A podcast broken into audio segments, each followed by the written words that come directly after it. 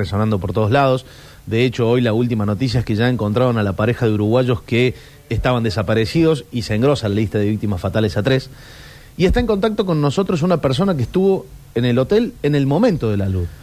Es una cordobesa, Belén de Mula, para que nos cuente un poco, bueno, todo lo que ha ido pasando en estos días. ¿La podés saludar a Belén, Sergio? Hola Belén, buen día. Hola, ¿cómo están? Buen día. Bueno, eh, ¿vas a cambiar la fecha de tu cumpleaños? Algo así, algo así. Qué bárbaro, qué, ba- ahí me parece que un poco sí. qué bárbaro. Contanos, contanos cómo fue el momento, tratá de, yo- debe ser medio, medio, medio traumático, pero dentro de lo que puedas re- rememorar el momento tan desesperante que, que tuviste que vivir. En prim- al principio medio como que era difícil, ¿no? Pero pasaron las horas y uno seguía pensando y uno se sigue acordando las cosas y ahí empezó a ser un- todo Claro. un poco más claro. En mi caso, por lo menos, yo estoy con mi marido, mi nena y, y mis suegros. Y estábamos todos separados, que era la, fue la parte fea, digamos, de la situación, porque no saber dónde estaba el otro cuando pasó todo.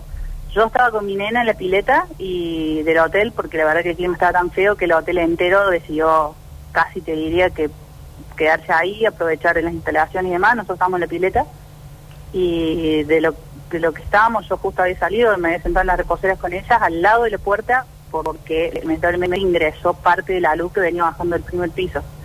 Y no se entendía nada porque fue un ruido, agua- no- nunca estuve en un terremoto, pero estimo que debe ser algo así, eh, que se empezó a sentir a lo lejos y cada vez más fuerte, más fuerte, hasta que empecé a escuchar el grito de la gente. Y ¿Qué era como un trueno? Como, como qué lo podés asociar? Mira, mira, yo te lo puedo.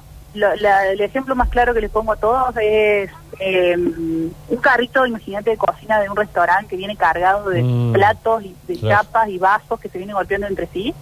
Y alguien que parecía que venía corriendo con, con, con un carro de eso a una velocidad extrema golpeando todo. Esa fue mi la primera porque encima estábamos al lado de un restaurante.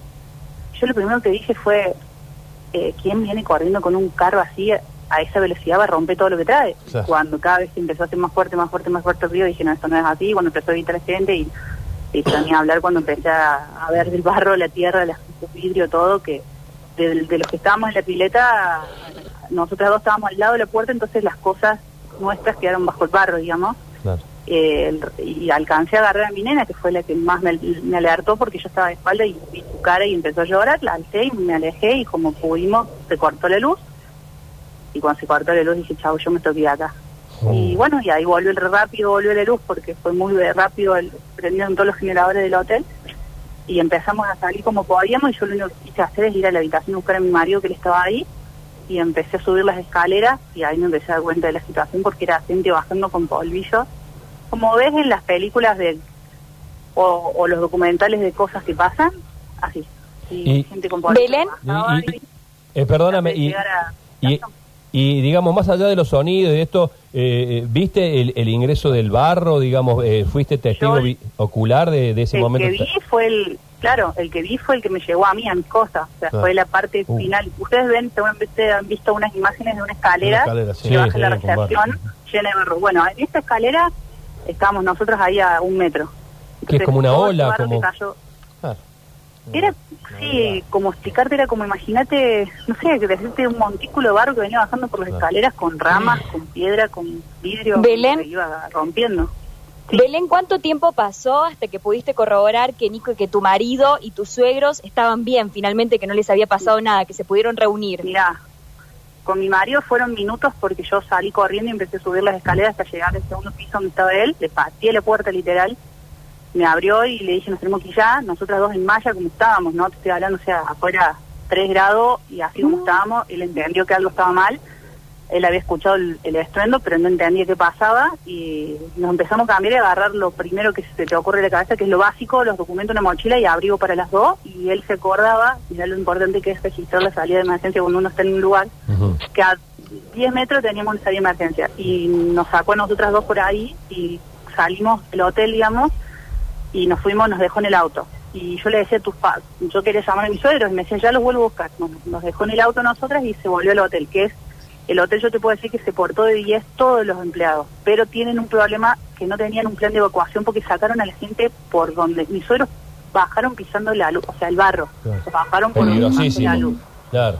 Cuando tenían, todos los pisos tenían dos salidas de emergencia para los dos lados. Entonces, como que esa- yo creo que todos quedaron, nadie entendía ni siquiera ellos mismos qué Claro. pasaba. Y, Y- él subió a la, a la pieza de mi suero, a la habitación de ellos, que literal era la pieza del lado por donde entró la luz. Pero te estoy hablando metros de diferencia nada más. Y golpeaba y no le abrían y él de una patada rompió la puerta y entró a la habitación y no estaban. Y Belén, Bajó eh, desesperado de nuevo y los encontró en la recepción a los dos. Claro. Y más allá de que, de que no haya habido un plan de evacuación, eh, ¿pudieron ver si las instalaciones estaban, no sé, preparadas o de alguna manera, no digo pensadas, pero sí con algún tipo de facilidad ante esta situación? Mira, eh, la- lo que uno pudo ver del edificio es que era, son infraestructuras de, de- de yeso, ¿me entendés? Como Sí. que no sé si necesitaban, si tenían la, la, la resistencia ante, una- ante algo así. De todos modos, uno después al otro día, en ese momento había llovía, era de noche, entonces como que no, no dimensionábamos de dónde había venido y qué había pasado. Cuando el otro día empezamos a ver las imágenes, era una pared monstruosa la que se, se, se Claro. derribó, digamos, Claro. con arrasando pino, piedra y alguna velocidad que debe haber tomado eso por lo empinado que es que por más infraestructura, una ventana de vidrio no lo resiste bajo ningún aspecto. Sí, sí, Entonces, claro, por eso las personas que lamentablemente fallecieron, que estaban en las habitaciones, eh, no había mucho margen, Bien. digamos. Y, y después Belén. de todo, ¿cómo, y perdón Mariana, ¿cómo, cómo Sí. fue cómo fue el después? Digo, una vez que se encontraron, más o menos intentaron tranquilizarse, eh, digamos, eh, Sí, cu- ¿cuál fue fue el destino siguiente?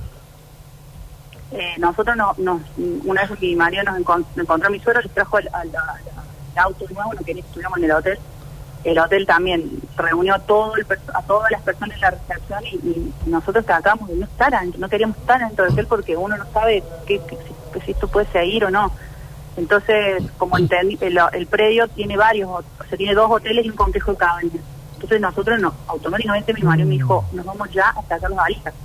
Nosotros dos lo dejamos a mi nena de tres años por en el auto y nos volvemos por la misma puerta de Matisse y salimos a buscar nuestras cosas. Que encontramos a dos chicos del, del hotel que nos, nos ayudaron a, sacar todo lo nuestro, digamos, y bajar por un ascensor de ellos interno que tienen adentro, un- no me acuerdo dónde era el lugar, para poder salir de ahí con todo. Y nos fuimos al otro hotel. Y ahí empezaron a llevar a todas las personas que estaban alojadas en, el hotel hacia el otro hotel del mismo complejo.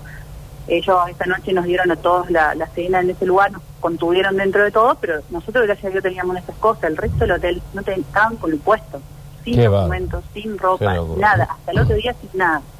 Y nosotros calmamos esa noche, pero bueno, esa noche no durmió nadie prácticamente, yo no me- al, es difícil el ruido a cada rato, mi nena no quiere saber nada de volver una pileta, estuvo hasta anoche diciendo que se quería volver a mi casa, y Sí. cosas que supongo que por unos días perdurarán, aparte es prender la tele y escucharlo y, y bueno, pero nada, quedó como una anécdota que esperemos. Y sí, una aventura, una aventura porque por suerte la pueden contar todos. Este, Es así, Belén, es te mandamos un beso enorme, enorme, enorme y felices de que puedas contarlo. Gracias chicos, gracias, que anden bien. Un saludo grande. Bueno, qué, qué julepe, ¿eh? Qué desesperación. Y, y en Qué primera julepe. persona, digamos. Sí, sí. Eh, ¿Cómo el desde... clima hoy en Bariloche, no? Porque es una época en la que la gente va, digamos. ¿Se podrá entrar? ¿Se podrá estar ahí? ¿En qué? ¿En el hotel? Claramente no. No, en digamos. cualquier parte de Bariloche. No, sí, es- sí, No, esto ha sido sí, una situación sido de ese lugar. producto digamos, estamos viendo la foto, ese lugar se, se desmoronó, no es un volcán Claro, que digamos claro, que está afectando a la ciudad, ni Como un pasó, terremoto. ¿te acordás? Hace sí, claro, la ceniza no podían ni respirar.